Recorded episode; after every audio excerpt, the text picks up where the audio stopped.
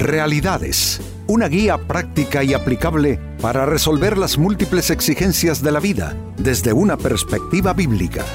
Con nosotros, René Peñalba.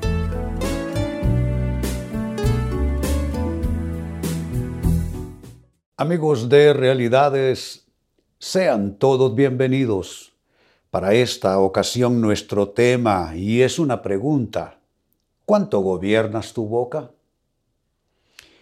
Sucede que con las palabras podemos traer destrucción, podemos literalmente enfermar nuestro escenario de relaciones. Con las palabras suceden los dos extremos.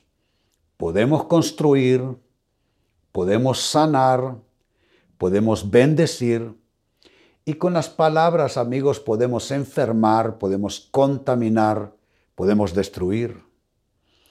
Entonces la pregunta aquí, bastante a priori, por cierto, es eh, ¿qué clase de palabras suelen ser las tuyas? ¿De qué manera, amigo, amiga, tú sueles que hablar, eh, referirte a los demás, dirigirte? ¿De qué manera tú les hablas? De qué manera tú te comunicas con las personas. Eh, es imperativo, diría yo, que observemos nuestro comportamiento, cómo es la dinámica de nuestra interacción con otros, porque a veces no nos damos cuenta por aquello de que defendemos bastante nuestra forma de ser, no nos damos cuenta hasta qué tanto y hasta qué punto nosotros podemos estar lastimando y mortificando nuestro mismo eh, ambiente de relaciones, nuestra misma atmósfera de vida. Entonces este es un buen tema y es una pregunta, como dije, ¿cuánto gobiernas tu boca? Al respecto, el libro de Proverbios en la Biblia, capítulo 17, versículo 28, dice así, hasta un necio pasa por sabio si guarda silencio. Se le considera prudente si cierra la boca. Obviamente, esta es una clara alusión a las personas que hablan demasiado y que además de eso resultan ser demasiado filosos con sus palabras. Esto me hace recordar otra escritura que dice, hay hombres cuyas palabras son como golpes de espada. Eh, un golpe de espada es para herir, ¿no les parece? Para, para lastimar. ¿Cuánto se puede lastimar con palabras? Yo he conocido casos de personas que crecieron en, en una atmósfera donde precisamente el uso de las palabras resultó letal.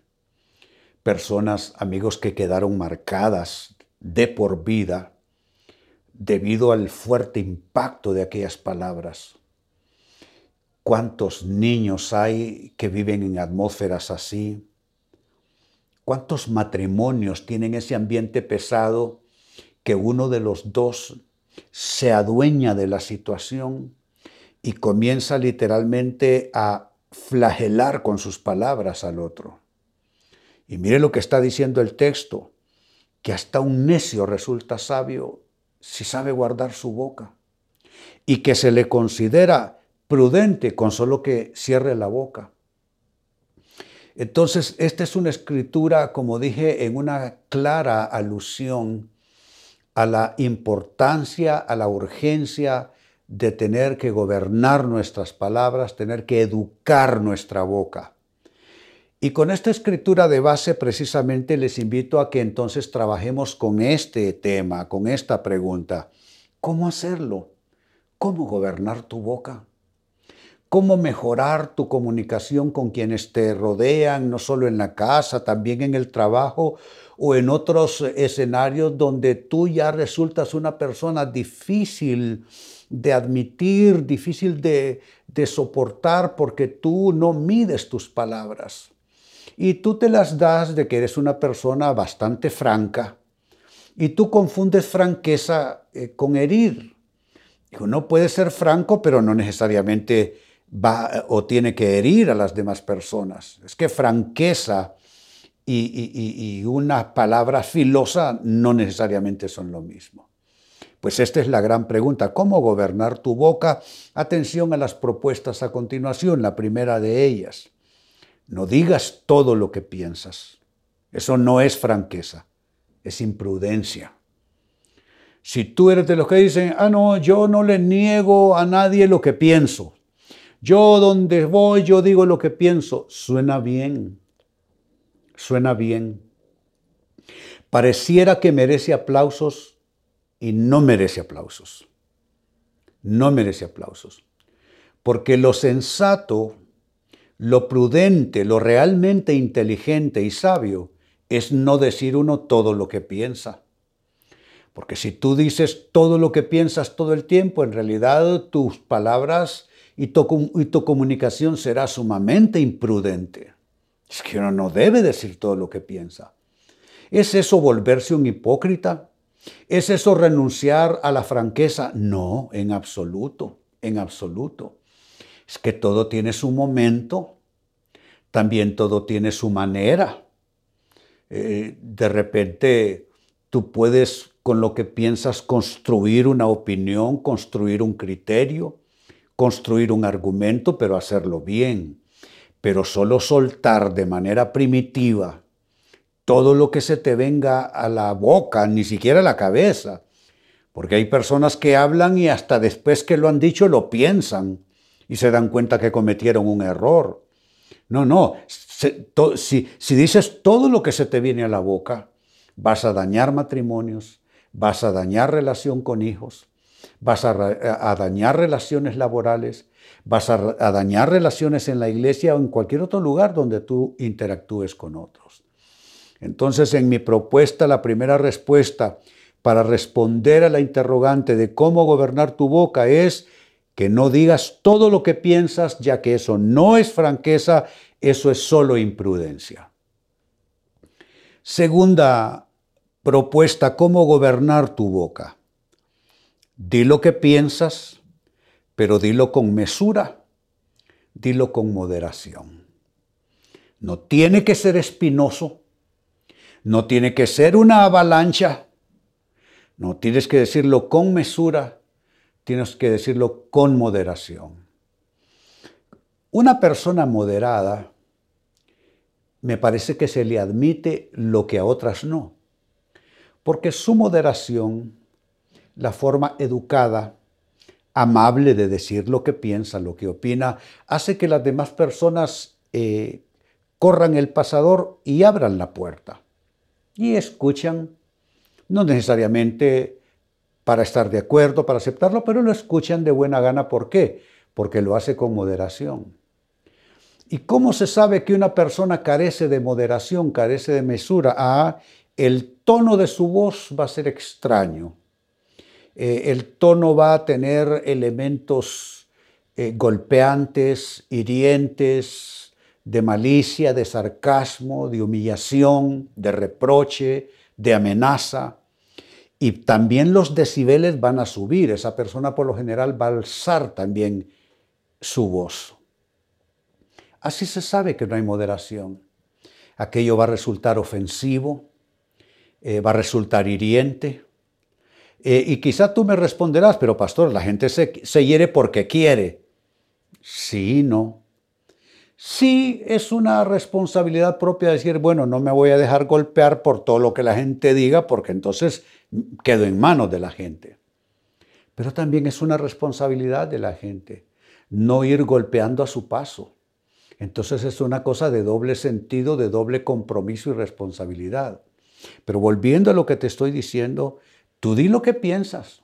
Yo no te estoy proponiendo que te reprimas, que simplemente ya no digas lo que piensas. No, no, dilo. Pero ¿por qué no te impones decirlo, pero decirlo bien? Decirlo con moderación, decirlo con amabilidad, decirlo con cortesía, decirlo con respeto, decirlo con mesura. Eso como segunda propuesta. Sigo sumando. ¿De qué otra manera logras gobernar tu boca? Bueno, lo haces si aprendes a decir lo que San Pablo llamó la verdad en amor. Pablo en una de sus cartas habló de decir la verdad en amor. Esto es decirla con toda consideración. Eh, lo que pasa es que en nuestro mundo, en nuestra época, hablar del amor es hablar de una virtud que nadie quiere, porque la gente ha suplantado la pasión por el amor verdadero, eh, el, agrado eh, más bien sensorial en lugar del amor, el amor eros, el amor erótico en lugar del amor ágape, que es el amor puro. Entonces, eh, el que una persona sea amorosa en el mejor sentido de la palabra hoy no es muy popular. Se le considera a una persona amorosa alguien débil de carácter, que todos abusan de esa persona porque es que es demasiado amorosa. Pero todo eso es un contrasentido de lo que la Biblia dice, porque la Biblia dice que el amor el amor todo lo cree, el amor no tiene envidia, el amor se sacrifica, el amor hace todo por los demás. Entonces, claro, hemos tirado a un lado la Biblia, la palabra de Dios, y, nos hemos ido tras las filosofías huecas de este mundo y de esta época. ¿Por qué creen que hay tanta bancarrota matrimonial? Ya la gente ni casarse quiere. Eh, ¿Por qué? Porque eh, hay tanta carencia del verdadero amor y se ha suplantado el amor verdadero por falsas formas de amar, que entonces, pues, eh, las relaciones están en, en gran precariedad. Pero volviendo al tema de hablar, hay que hablar en amor.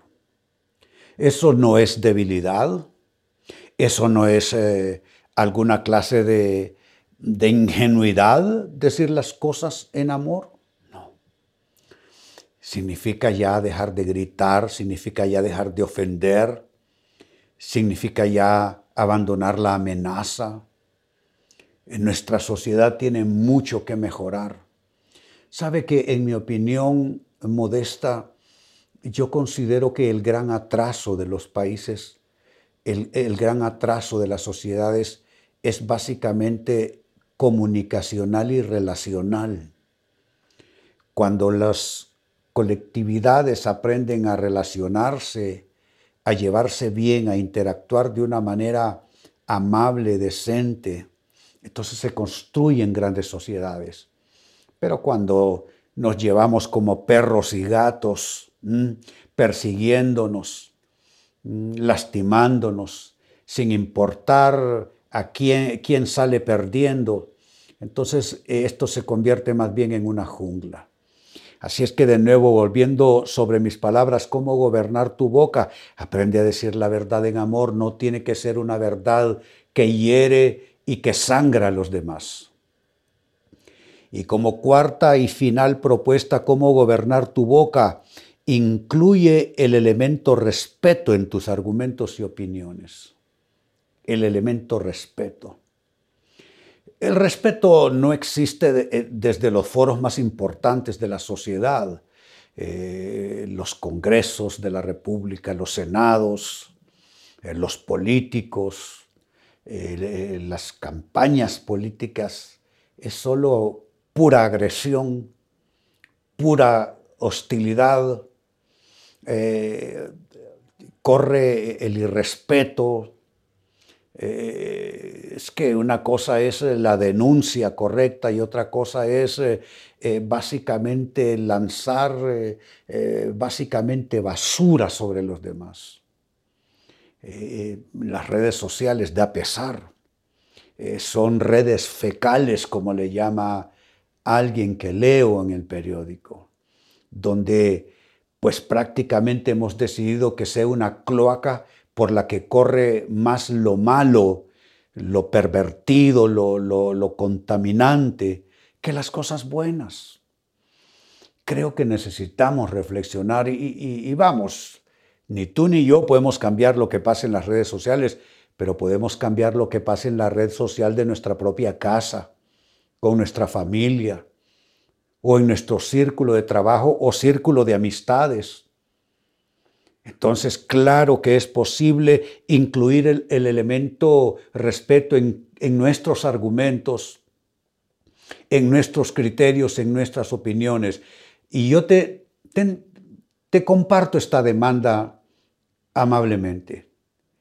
Aprende a criticar con respeto, aprende a argumentar con respeto, aprende a expresar tus criterios con respeto, incluye el argumento respeto y tú verás cómo van a mejorar tus relaciones y tu ambiente de relaciones, tu atmósfera de relaciones va a ser mucho mejor.